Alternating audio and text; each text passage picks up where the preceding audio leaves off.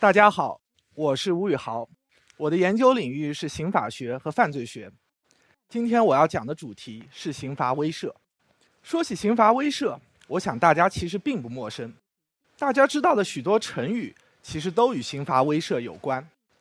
只可惜啊，这些成成语往往都带着一个“杀”字，比如说“杀鸡儆猴”“杀一儆百”。啊，当然，现代社会的刑罚。不仅仅包括杀这样一种，比如我们现代社会的刑罚一般可以分为三种啊，分别是财产刑、自由刑和生命刑。其中财产刑指的是对罪犯财产的剥夺啊，比如说处以罚金、没收个人全部财产。那自由刑呢，我们最为熟悉啊，比如说有期徒刑、无期徒刑啊，它都涉及到对罪犯自由的剥夺。而生命刑最加严重，啊，它有一个更加直接的名字，叫做死刑，啊，它涉及到对罪犯生命的剥夺，啊，由此可以看出啊，当我对所有这些刑罚类型的介绍的时候，他们都指向了一个共同的词，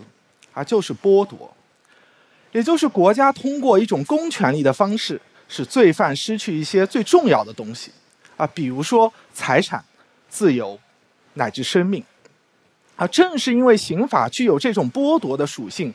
啊，使得我们去实施刑罚的时候，往往需要实现两个目的，啊，那就是刑罚的报应和预防。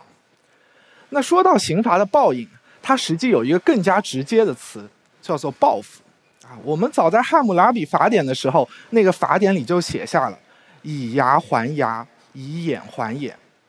啊，也就是说，法律认为。罪犯在实施非常严重的犯罪之后，他必须要付出相应的代价啊，否则法律就不存在正义。那么现在社会啊，我们可能不会采用这样一种啊非常血腥的同态复仇的方式啊，但是我们依然会根据犯罪的严重程度设置相应的罪行阶梯啊，比如说啊，几乎在世界各国都会认为故意杀人罪是最严重的犯罪。啊，因此，只要是那些保留死刑的国家，一般死刑最先适用的犯罪就是故意杀人罪。啊，那一般来说，啊，世界各国都会认为，你无论偷多少钱，盗窃罪都是一个比故意杀人罪要轻的犯罪。啊，因此呢，一般不会对盗窃罪适用死刑。啊，那我们国家早在十几年之前就废除了盗窃罪的死刑。因此啊，正是由于刑法所具有的这样一种报应的目的，使得我们啊在考虑犯罪的时候，考虑刑罚的时候，当我们面对一个最严重犯罪的时候，我们往往想要最严厉的刑罚去惩罚他，啊，否则我们就感觉啊内心的愤怒感无从发泄，啊，我们的社会也没有什么正义，啊，但是我们不要忘记。我们在考虑啊，说对一个犯罪要进行刑罚惩罚的时候，我们很多人内心其实还藏着一种希望啊，就是说，我们对这样一种已经发生的犯罪处以刑罚惩罚，说不定能够预防未来的犯罪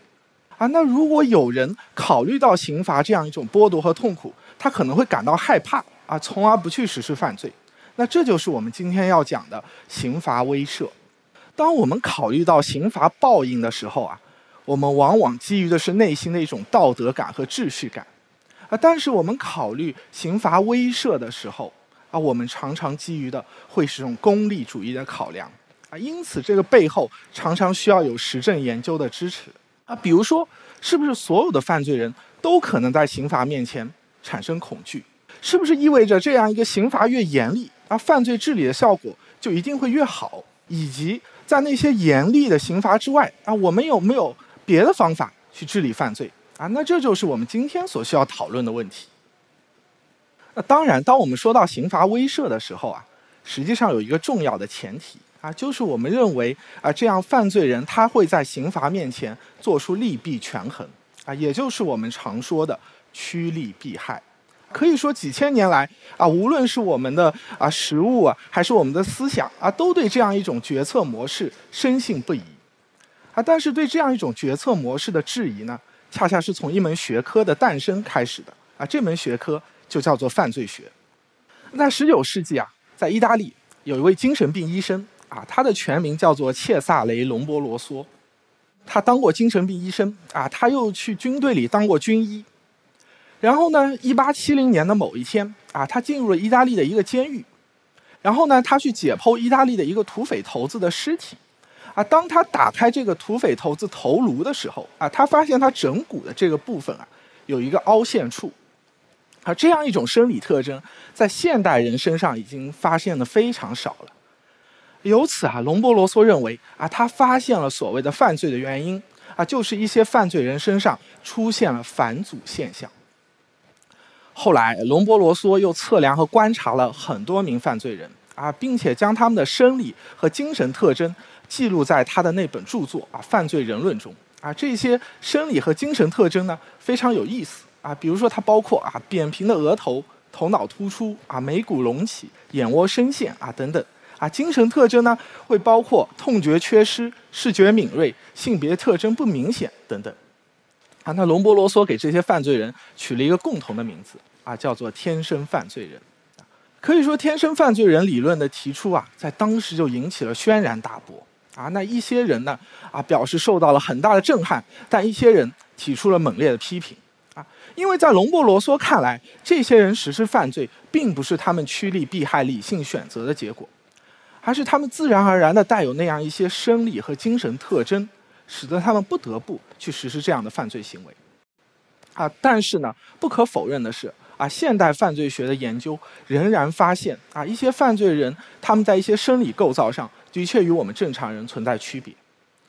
啊，比如说有人发现，啊，这个从事暴力犯罪的杀人犯，啊，他的前额叶皮层的发育，啊，明显比我们常人要缓慢。啊，这就意味着他们很难控制自己的情绪，很难做出理性的选择。那也有一些犯罪学者发现啊，那些实施暴力犯罪的犯罪人啊，他们在平静的时候的心跳速率要比我们常人要缓慢很多。这意味着他们很难产生恐惧这样一种心理。那这样一种研究啊，实际上它就解释了为什么很多人在冲动的暴力犯罪的时候，常常没有办法考虑刑罚的后果啊，因为。当他们面对这样一种冲动暴力犯罪的时候，他们常常基于的是一种愤怒、悲伤乃至绝望啊。那这时候，如果他们的生理存在显著的缺陷的时候，他们常常难以控制自己的情绪，更难以考虑刑罚的后果。同时啊，我们不要忘记啊，当我们在说用刑罚去威慑犯罪的时候，实际上对于那个正在犯罪的犯罪人来说，他面临的刑罚永远是在。未来的，而犯罪对于他的诱惑却是在当下的，啊，有的时候啊，由于我们司法效率执行比较低的时候，这样一种刑罚距离犯罪的时间还可能非常的遥远，因此一些犯罪人他如果仅仅关注自己当下利益的时候，啊，他就不可能去考虑未来的这样一种刑罚，啊，于是呢，刑罚对这些人来说更难以发挥作用。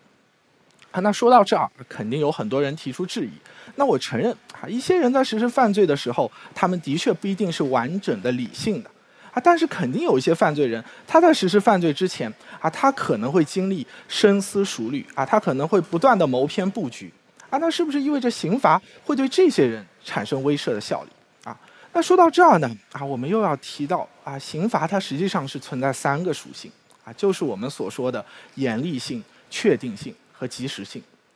那这样三种属性呢，实际上也代表着现代社会惩罚犯罪的三种方式。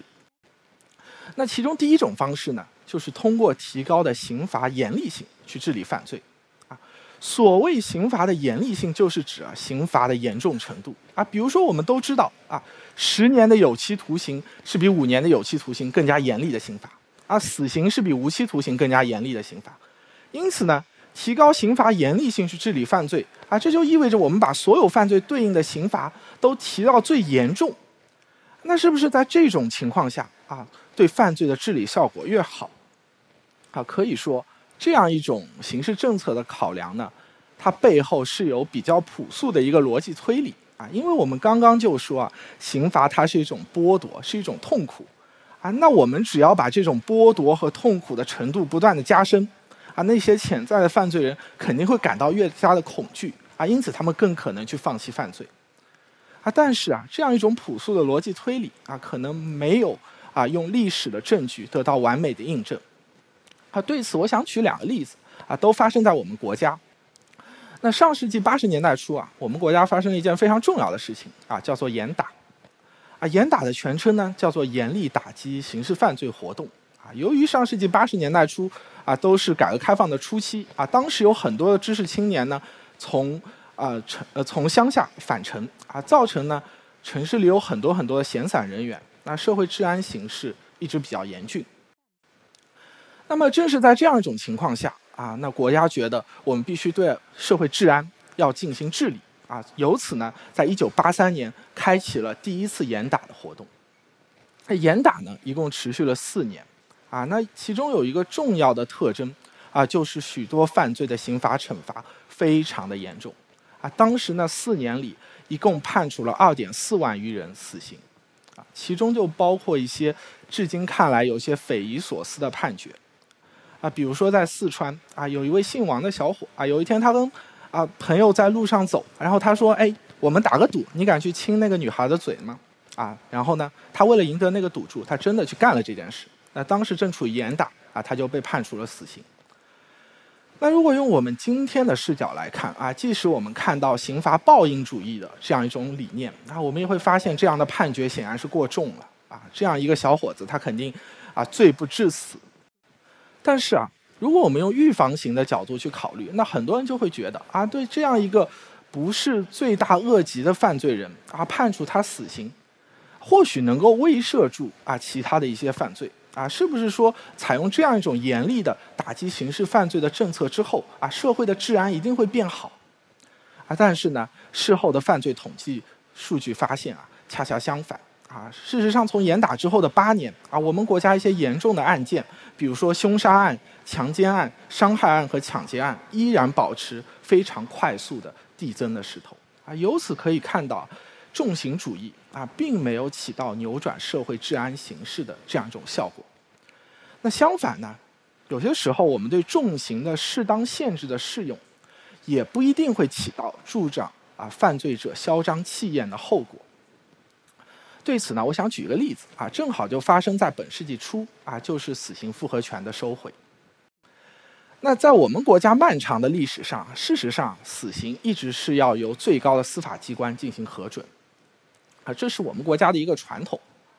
但是呢，也恰恰是在上世纪八十年代初啊，由于治安形势的恶化，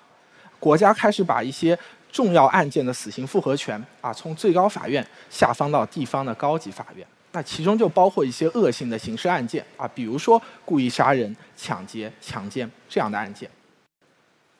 那也就是说，在那个时间段内啊，这些案件的死刑最终是不需要交到北京啊，由最高法院进行核准的。那地方高级人民法院就可以啊自己做出最终的决定啊，并且呢，可以将这些罪犯交付执行啊，由此导致那个时间段内的死刑。一直是比较宽松的啊，每年执行死刑的数量也非常的多。二零零六年末啊，当时国家正是法制化的进程啊，认为我们应当对死刑啊适当的啊限制适用啊，由此呢，二零零七年一月一日起啊，死刑复核权正式收归最高人民法院。啊，应当说这样一种政策的变动啊，对我们国家是产生了非常深远的影响啊。那一方面，这意味着我们在死刑的核准的过程中多了一个程序的保障。啊，由此呢，避免了很多冤假错案的产生。但是另一个方面，从实际数据上，我们会发现，死刑的执行数量在复核权收回之后大幅的下降。啊，有学者做出统计，仅2007年这一年，啊，死刑执行的数量就比2006年减少了三分之一。一些省份呢，死刑执行的数量甚至下降了一半。啊，那有些人就会提出担忧，啊，说如果我们短时间内，啊，这么快的减少死刑的数量啊，会不会导致社会治安形势的恶化啊？然而呢，结果恰恰相反，啊，最最后结果发现啊，在死刑复核权收回之后啊，那些恶性刑事案件，比如说故意杀人、抢劫，还有强奸啊，他们下降的速率比死刑复核权收回之前更快了。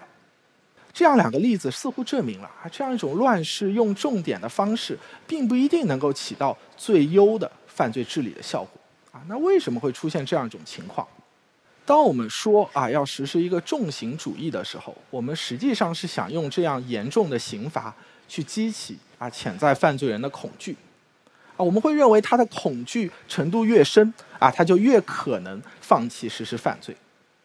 啊，但是啊，啊，有学者发现啊，这名是一名心理学者，他的他叫做欧文·贾斯汀啊，他发现这样一种恐惧程度和态度改变之间的关系并不是线性的。当一个人他处于低等程度恐惧的时候啊，这时候加剧他的恐惧，更可能改变他的态度。啊，但是这时候如果仍然不断加重他的恐惧的情况下啊，反而会产生事与愿违的效果。啊，因为他在高程度的恐惧下，很可能会产生那种对立应激的情绪。这也就解释了为什么当面对非常非常严厉刑罚的时候，犯罪治理的效果往往不是最优的。还，因此啊，现代社会往往会采用刑罚的另外两种属性。啊，就是及时性和确定性去治理犯罪。其中确定性呢，啊，就是指啊，在所有应当受到刑罚惩罚的犯罪当中，啊，实际惩罚的比例，啊，可以用这样一个数学公式来表示。那大家如果看到这个数学公式啊，肯定会觉得，难道不是应该那些所有应当那些犯罪最后都会被惩罚了吗？啊，然而呢，事实是恰恰相反。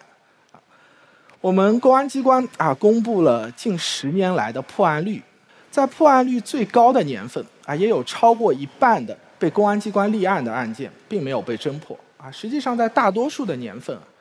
那些公被公安机关侦破的案件大概只达到了三分之一。那大家不要忘记，这里统计破案率的时候，仅仅统计的还只是公安机关立案的案件数量。啊，事实中会有大量的刑事案件，甚至都没有进入到公安机关立案的那个数字当中。啊，比如说在座的啊，肯定有啊钱包被窃、手机被偷的情况。你们会有多少人会选择愿意花费几个小时的时间去报案、去做笔录？可能很多人就会觉得啊，自认倒霉算了。啊，那这样一个刑事案件，它就自始没有出现在公安机关的立案的案件数量中。啊，所以我们会发现，真正的刑罚确定性的指数比这个破案率要低得多。那为什么我们很多人啊，可能天然的会觉得啊，法网恢恢，疏而不漏？这一定程度上与我们接触啊，接触这样一种刑罚威慑的信息有关啊。这样一种接触的信息呢，啊，我们把它归结为叫通过一种大众传播的方式获取刑罚的信息啊。有人呢把这样一种刑罚威慑的手段，实际上类似的比作做商业广告，啊，也就是说我们是通过这样一种啊海报啊、电视啊、网络，我们都获得了一种啊扩夸张之后的刑罚威慑的信息，啊，实际上呢，啊，如果大家很多人啊，不是我今天做这样一个反向的法制宣传，可能很多人不一定知道，啊，我们国家绝大多数的案件，公安机关是侦破不了的，啊，但是你不知道。不代表另外一部分人不知道啊。那另外一部分人，他们可能本身距离犯罪就非常的近啊，他们可能自己就是犯罪人啊，或者是被害人，或者呢，他亲身建立了、见证了好多起的犯罪啊，他会通过自己自然而然的观察认识到啊，事实上很多的犯罪是不会被发现啊，那就形成了一种犯罪学上认为非常有意思的状况。啊，就是说，在一些社会治安良好的地方，由于大多数人距离犯罪都很遥远啊，因此呢，大家都会认为法网恢恢，疏而不漏啊，反而呢，刑罚在这些地方更容易发挥威慑效力。但是呢，在那些社会治安形势很差的地方啊，由于很多人都亲身见证了这样的犯罪的产生啊，他们都能够真实的感受到啊，很多犯罪是不会被发现的。因此，有更多的人放心的去实施犯罪啊，从而导致了一种犯罪率的指数增长。啊，这是一位学者啊做的啊关于我国收买被拐卖妇女儿童的空间地域分布。我们会发现，从这幅图上，我们看到这样一种空间地域分布，与我们对一些热点事件的关注可以说是高度吻合的。那一方面啊，这当然有一定的经济和社会原因。啊，但我认为一个更重要的原因就是，当当地产生收买被拐卖妇女儿童这样犯罪的时候，当地的执法机关并没有马上的介入，从而导致当地有很多人就能够比较真实的感受到实施这样一种犯罪啊，并不会被并不会被发现啊。由此呢，更多的人加入到这样一种犯罪的队伍中。那此时，如果执法机关仍然没有进一步加入惩治这样一种行为的时候呢，啊，就会导致当地这样一种刑罚确定性的指数进一步的降低啊，从而导致了一种犯罪的恶性循环。当然，还有一个刑罚的指数啊，我们不容忽视啊，那就是刑罚的及时性。所谓及时性啊，就是指啊这样一个犯罪，它受到刑罚惩罚距离这个犯罪发生的时间间隔有多长啊？那一般认为啊这样一种时间间隔隔得越短的时候，犯罪治理的效果会越好啊。当然，这样一种观点背后是有非常明确的认知科学的基础啊。比如大家中学的时候一定学过这个巴甫洛夫实验啊，我们会发现。啊，你要形成一种啊改变自己行为的习惯的时候，这样一种刺激一定是要来的越及时越好的啊。这也是为什么啊贝卡利亚啊，他是一名有名的刑事法大师啊，他在他的著作《论犯罪与刑罚》中提到啊，犯罪与刑罚之间的时间隔得越短，人们就会自然而然地把犯罪看作起因，把刑罚看作是不可缺少的必然结果。那事实上，这也解释了为什么当一些恶性的社会案件发生的时候，我们的公安机关要立刻展开抓捕。一方面，从那样一种道德感和报应感的角度啊，这使得法律的正义能够得到及时的伸张；而另一方面，这样一种及时抓捕的行为，事实上也能够起到最优的刑罚威慑的效果。那现在。当我们看世界各国的刑事政策的时候，我们会发现，很多国家实际上都开展了这样一种通过刑罚的及时性和确定性去代替刑罚严厉性的这样一种刑事政策的变革。比如，在美国夏威夷啊，曾经开展过一个重要的计划啊，叫做夏威夷缓刑措施试点计划啊。那这里我先需要介绍一个背景啊，就是什么是缓刑。那实际上，缓刑在世界各国啊都是一个非常普遍的刑罚执行措施。也就是说，一些人他犯了罪啊，被法院定罪，也被判处了刑罚啊。但是呢，法院给他一定的改过的机会啊，就是说他不用在被判处刑罚之后马上去监狱内执行，而是法院给他一定的缓刑考验期。他在这个考验期内呢，他如果表现良好的话，那他就不用去执行刑罚。那相反，如果他在这个啊考验期内啊接着不遵守这样各种各样的规定，那他就有可能啊面临严厉的后果啊，其中就包括他需要去监狱内执行他的刑罚。那这样一个夏威夷的缓刑试点计划，他面对的就是那样一些吸食毒品的缓刑犯啊。过去呢，对于这样一些缓刑犯的管理啊，也和世界别的国家一样啊，就是说呢，这些缓刑犯会面临一个比较宽松的管理。但是如果一旦发现他们违反了规定，啊，他们面临的惩罚是非常严重的，啊，比如说这些缓刑犯会在提前一个月被告知说，啊，你在接下来的过了一个月之后，啊，你需要到我们的缓刑管理机构来接受药检，因此他可以在这一个月当中做充分的准备，啊，但是如果一旦发现他，啊。干了坏事儿啊，那他面临的惩罚啊，就会在监狱内蹲一年以上。因此，这是一种非常严厉啊，但是呢，不及时、不确定的刑罚啊。那这样一个缓刑试点计划呢，他就希望通过一种立即、短暂的监禁啊，去代替原来这样一种刑罚啊。那具体是怎么做的呢？每一位缓刑犯啊，他们被判处了缓刑之后啊，他们都会被赋予一个颜色的号码啊，比如说啊，张三是红色啊，李四是黄色。然后呢，这一个计划就规定他们啊，在每一天你都需要给我们缓刑管理机构打电话啊，询问我们当天哪种颜色被选中了。那如果恰巧选中了你的颜色啊，比如说选中了红色啊，那对不起，请你当天下午两点就来我们这儿接受我们的监督，接受我们的药检。那如果一旦发现不合格，你将马上面临严厉的惩罚。啊，当然，这样一种惩罚呢，它是非常的短暂的啊，它只需要啊有两啊有两到三天的监禁啊，甚至呢，它很人道。如果说这个缓刑犯啊，他当时呢啊还有工作啊，他可以选择在周末的时候实施这样的刑罚。因此呢，它实际上是用刑罚的确定性和及时性去代替了它的严厉性。最后的效果怎么样呢？啊，我们会发现，在实施了这样一种计划之后呢，啊，这些缓刑犯因其他犯罪被逮捕的概率啊，显著低于对照组啊，也就是其他的缓刑犯啊，甚至呢，他们本身是因为吸食毒品被逮捕啊，最后发现呢，他们吸食毒品这样一种行为啊，也比其他人的概率要低得多。那么回归到我们的主题啊，就是我们究竟应当怎样去治理犯罪？很多时候，当我们面对一个严重犯罪的时候，我们会出于我们内心的道德感啊，出于我们的秩序感啊，要求对犯罪进行最严重的惩罚。但是，如果从一个预防型的角度来说啊，这样一种最严厉的刑罚啊，可能不一定起到最好的效果。很多时候，当我们依靠另外两个属性，比如说确定性和及时性的时候，我们常常能够起到意想不到的效果。